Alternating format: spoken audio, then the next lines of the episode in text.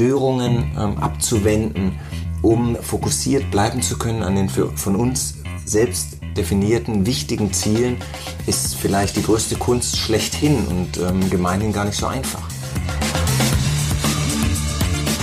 Effektiv besser. Selbstbestimmte Zeitführung mit Martin Geiger. Die sieben Erfolgsgeheimnisse selbstbestimmter Zeitführung, Folge Nummer drei. Mir gegenüber sitzt effizienter Trainer Martin Geiger. Sehr gut. Habe ich geübt? Ja, habe ich geübt. Tag und Nacht.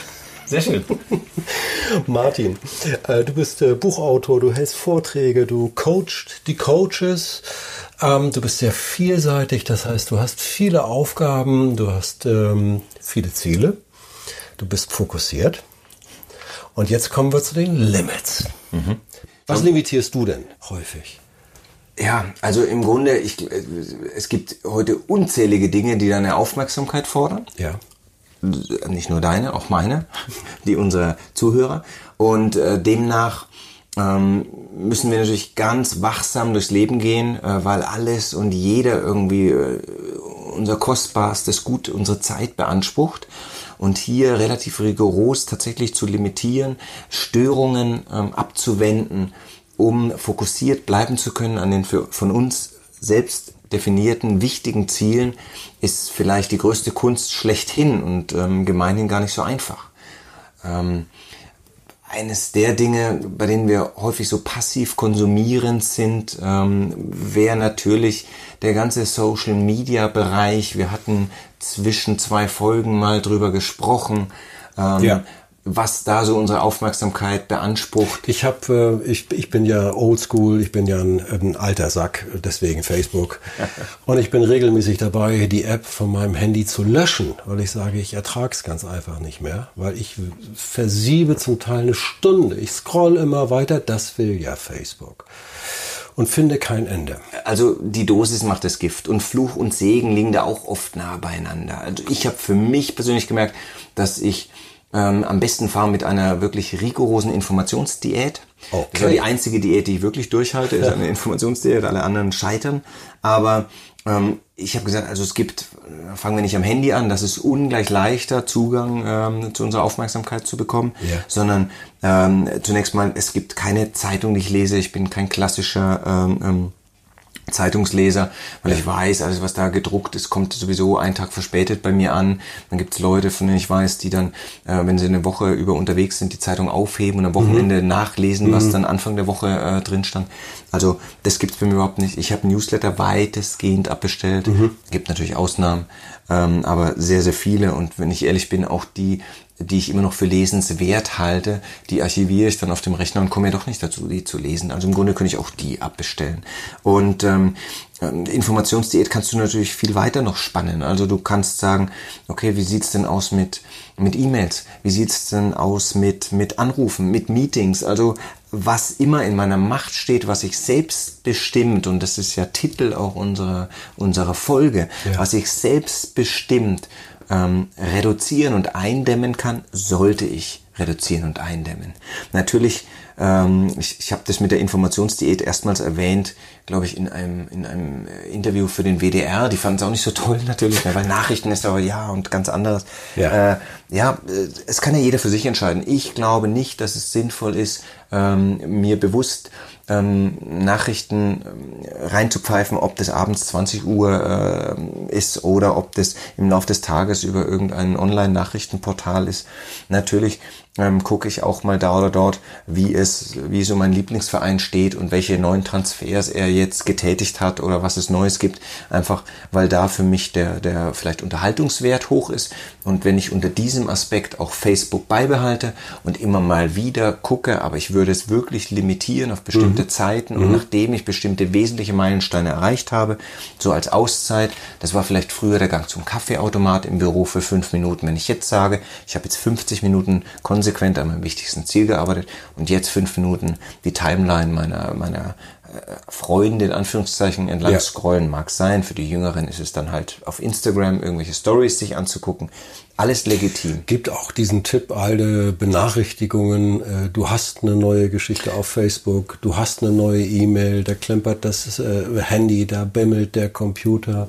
Also das schaffe ich zum Beispiel ganz gut, dass ich sage, ich rufe E-Mails ab, wann ich es will. Ich lasse sie nicht automatisch reinpurzeln und mich rausreißen aus allen Aufgaben.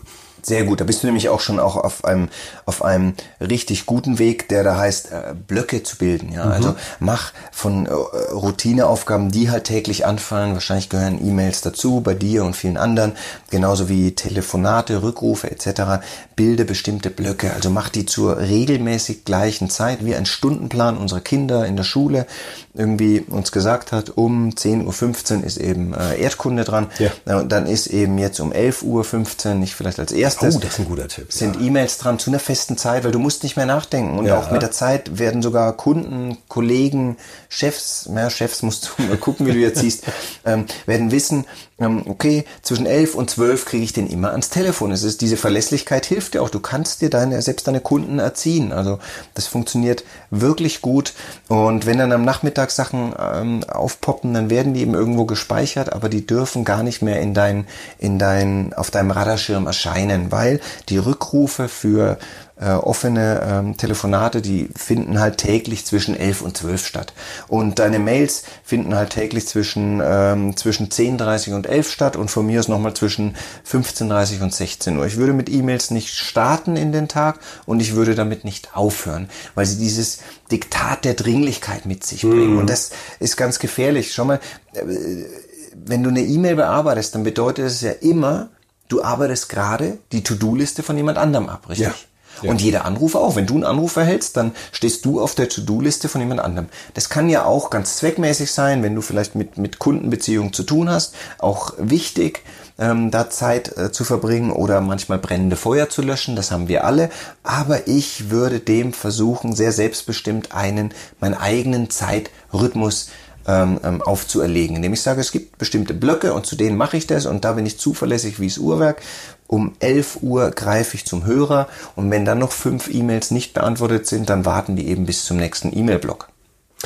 Es gibt auch, ähm, das wäre ein bescheidener Tipp mal von meiner Seite, weil ich den seit Jahren sehr gut nutze. Es gibt äh, so kleine Bürodienste für Selbstständige wie mich, für kleine Firmen, kleine Agenturen, die wir sind. Ähm, und wo wir einfach alle beschäftigt sind äh, über weite Teile und wo jedes Telefonat einen rausreißen würde. Und da gibt es für kleines Geld äh, Bürodienste, die diese Anrufe entgegennehmen, persönlich und dann eine E-Mail und eine SMS schicken. Das heißt also, man wird zuverlässig erinnert, da war was.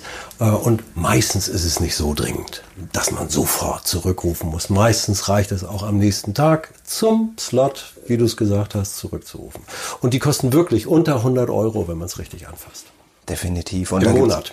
Und da gibt's ja ganz viele Dinge, die du wirklich limitieren kannst, die du outsourcen kannst, Ja. sagt man neudeutsch, die du ähm, abgeben kannst. Aber wir müssen natürlich auch ein bisschen aufpassen bei diesen Zeitdieben. Nicht alle kommen ja von außen. Viele, äh, also oft sind wir halt selber unser größter Zeitdieb. Ja. Definitiv. Definitiv, Und, ähm, Zum Beispiel, natürlich, wenn, wenn jemand an der Tür klopft und es heißt, hast du mal eine Minute? Ja. Und du weißt, äh, bei diesem Menschen ist die nächste halbe Stunde äh, weg einfach. Ähm, dann ähm, mag der Zeitdieb vermeintlich von außen kommen, aber sagen wir mal, deine Zeiten äh, zu verteidigen oder bestimmte Zeiten einzuführen, an dem du eine Politik der offenen Tür hast oder eben auch, auch großes Thema, mal Nein zu sagen.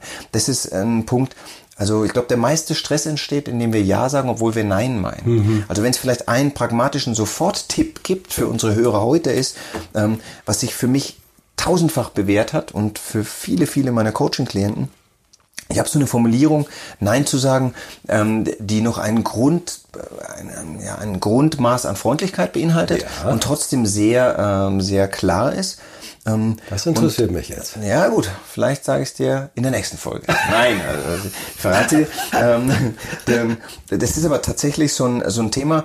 Ähm, häufig Anfang der Woche kriegen wir eine Einladung zum Cocktailempfang und aus lauter Höflichkeit sagen wir zu Ja. für den Freitag und wir ärgern uns die ganze Woche, dass wir zugesagt haben. Und Mittwoch denken wir schon über eine Notlüge nach, was weiß ich, der Hamster ist krank, die Schwiegermutter irgendwie hat sich das Bein gebrochen und so. Und aber dann bringen wir es doch nicht übers Herz und dann gehen wir freitags hin, haben uns die ganze Woche geärgert für, über diese vorschnelle Zusage, nur weil wir keine richtige Formulierung hatten, um gleich am Montag klar Schiff zu machen. Ja.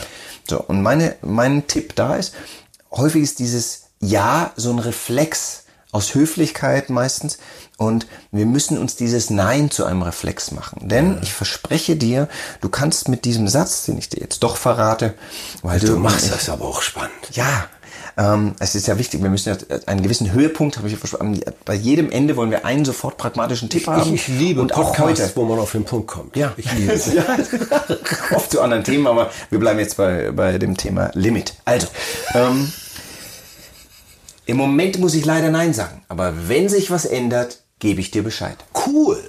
Im Moment muss ich leider Nein sagen, aber wenn sich was ändert, rufe ich sie an. Cool. Du hast ein Leider drin, also das ist Ja. der äh, Ausdruck des Bedauerns. Du hast aber sofort Nein gesagt und du Ja. wirst merken, viele Leute dich ansprechen. Ob du zum Cocktailempfang kommst, ob du am Wochenende beim Umzug hilfst, die schätzen dein Nein viel mehr, als wenn du Ja sagst, und du kennst solche Leute auch, Ja. die Ja sagen, wo du genau weißt, die springen sowieso wieder ab. Die haben es nur nicht fertig gebracht, dir das klar zu sagen. Ja. Die, die, antworten dann meistens, äh, ja, im Prinzip schon, ich muss mal gucken. Ja? Ja. Oder eigentlich, ja, müsste es gehen. Da weißt du schon, sag doch gleich nein. Und wenn du sagst, im Moment muss ich leider nein sagen, wenn sich was ändert, gebe ich dir Bescheid, dann weiß der andere, er hat nicht mit dir zu rechnen. Wenn du dir es donnerstags doch noch anders überlegst, hast du den, die angenehme Option, du kannst nochmal anrufen und doch zusagen. Aber das Nein ist vom Tisch. Du kriegst kein Magengeschwür über die Woche und ärgerst dich, freitags zu einem Cocktailempfang zu müssen, weil du es nicht fertiggebracht hast, klar Kante zu zeigen. Mein Tipp zum Nein sagen. Und damit reduzierst du deinen Stress sofort um mindestens 50 Prozent. Ich kenne viele Klienten, die diese Sätze zu Beginn vielleicht 20 Mal pro Woche losgeworden sind, aber damit auch ihren Stresslevel sofort drastisch reduziert haben. Ja. Ich bin mal gefragt worden, auch von der Führungskraft, sagt er, ja, aber wissen Sie, wenn ich das sage, immer wieder meinen Mitarbeitern, der konnte einfach nicht Nein sagen, das ist so ein Sprachfehler. Er sagt, Chef, kannst du noch mal über das Angebot gucken? Ja, schick's mir rüber, mache ich später. Chef, kannst du bitte noch mal meine Präsentation äh, anschauen? Ja, leg's mir hin, gucke ich mir gleich an. Dann sind die alle in die Mittagspause gegangen und Chef saß da und hat die Sachen abgearbeitet. Und dann sagt er zu mir, aber wenn ich diesen Satz sage, dann kommen die Leute ja zu mir und sagen, äh, oder irgendwann spricht sich's herum. Wir sind eine kleine Abteilung, 14 Mann. Irgendwann heißt es dann unter den Kollegen, brauchst gar nicht zum Chef kommen, der sagt sowieso nein. Und dann sage ich, ja, und dann hast du doch ein Riesenziel erreicht. Wenn die, das muss doch das Ziel sein. Also ist doch nicht unsere, unsere ständige Erreichbarkeit verhindert doch Spitzenleistung und fördert die nicht. Ich äh, muss diese Störeinflüsse limitieren. Ja, gut, aber es bleibt natürlich immer noch genügend auf dem Zettel. Da haben wir ein schönes Stichwort. To-Do-Liste. Ähm, was kann ich denn tun, damit die nicht immer länger wird? Äh, Wie, wie kann ich die strukturieren? Ist die überhaupt sinnvoll, Martin? Naja, ich bin kein Freund von To-Do-Listen, weil wir, wir alle kennen diese To-Do-Listen, die wir schreiben. Und dann stellen wir einen Punkt mit, setzen wir einen Punkt mit drauf, ähm, der eigentlich schon erledigt ist, nur für das gute Gefühl, dass wir ihn gleich wieder abhaken können. Oder? Kennst du?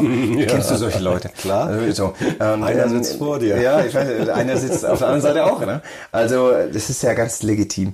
Ähm, deswegen ist vielleicht die To-Do-Liste schwerlich ähm, abzuschaffen, Mhm. weil sie uns doch erinnert auf, auf gewisse Art und Weise. Aber für mich wesentlicher ist, wie in der letzten Folge besprochen, dass wir einen Kalender haben, in dem stehen die wirklich wesentlichen Sachen. Right. Alles andere sammeln wir. Wir können es auf einer To-Do-Liste sammeln. Vielleicht wäre es noch zweckmäßiger, wenn auch ökologisch fragwürdig, sogar für jeden, für jede Aufgabe einen eigenen kleinen Zettel zu schreiben. Also Ja. nicht auf einer Liste mehrere Punkte, weil du Ja. kannst streichen, was du willst. Es wird immer noch was draufstehen. Wenn du einen Zettel hast, der ist erledigt, du nimmst ihn und wirfst ihn einfach weg. Das ist auch energetisch. Das schafft einem Freiraum, Genugtuung, Selbstwertgefühl. Also ich finde das eine interessante Option. Ja. Und ansonsten, wenn ich schon die To-Do-Liste nicht ändern kann, vielleicht fange ich eine zweite Liste an und auf der steht Not to Do. Eine, wie bitte? Not? Eine Not-to-Do-Liste. Und du setzt Ja. einfach die Dinge Was drauf, von denen wir sagen, was will ich outsourcen? Was nervt mich schon lange? Was Okay. muss ich vielleicht nicht tun? Was trägt gar nicht zu meinem Ziel bei? Ich mache es nur schon immer so und fange da an, bestimmte Punkte drauf zu setzen. Wir werden ein eigenes Kapitel haben, in dem wir nochmal über, über Ergebnisorientierung sprechen. Ja. Aber vielleicht bist du schon immer von Gartenarbeit genervt. Ich habe so viele Punkte, die für mich auf eine Not-to-Do-Liste gehören. Ich habe ein ganzes Buch draus gemacht. 33 unfehlbare Wege, sein Leben zu verplempern. Und ich bin sicher, Bitte das nochmal in Zeitlupe. 33 unfehlbare Wege, sein Leben zu verplempern. Im Chor klingt's noch Das schöner. ist ja genial. Das ist ja Und ich fürchte, ähm, ich musste mich auf 33 beschränken. Also wahrscheinlich gibt es gibt doch 1000. 1000 gibt es neuer sicher. Podcast. Wenn wir hiermit durch sind, startest du diesen Podcast. Den starte ich. Das wird ein Ansag. Projekt für die To-Do-Liste. Ja? Danke. Und äh, da weißt du, da findest du 100 Sachen und natürlich ist es immer sehr subjektiv. Also auf meiner Not-To-Do-Liste steht definitiv Gartenarbeit.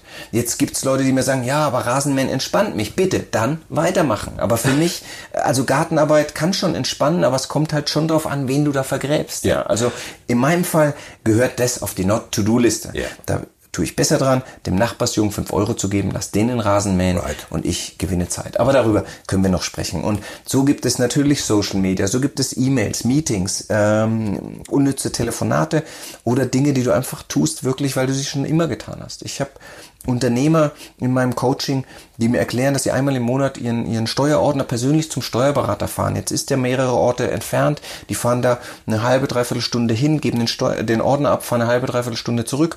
Und die sehen ihren Steuerberater nicht mal, sondern sie geben äh, der Fachgehilfin den Ordner oder dem Fachgehilfen, wollen wir genderneutral formulieren, äh, und sehen ihre Steuerberaterin nie.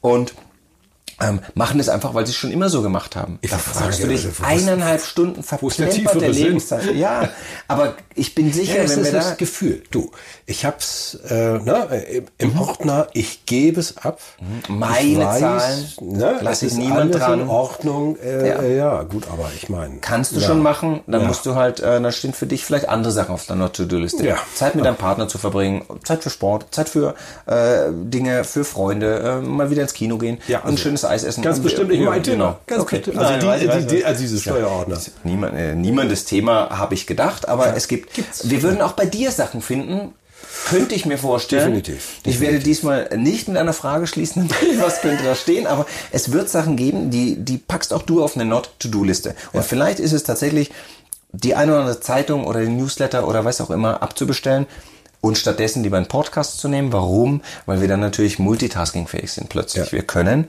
Sport machen und Podcast hören. Ja, beim Zeitunglesen wird es schon schwierig.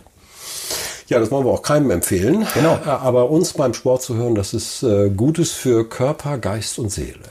War, da war das nicht ein geniales Schlusswort? Mm. Es, Martin, ich, ich möchte, ich möchte, das lassen wir einfach Hab so stehen, bitte. Das ist zu schön, um das zu will was sein. heißen, wenn du mal was von mir so stehst. Nein, alles gut. Jetzt, wir könnten stundenlang so weitermachen. Herzlichen Dank, Martin Geiger. Ich freue mich auf die nächste Folge. So geht's mir auch. Effektiv besser.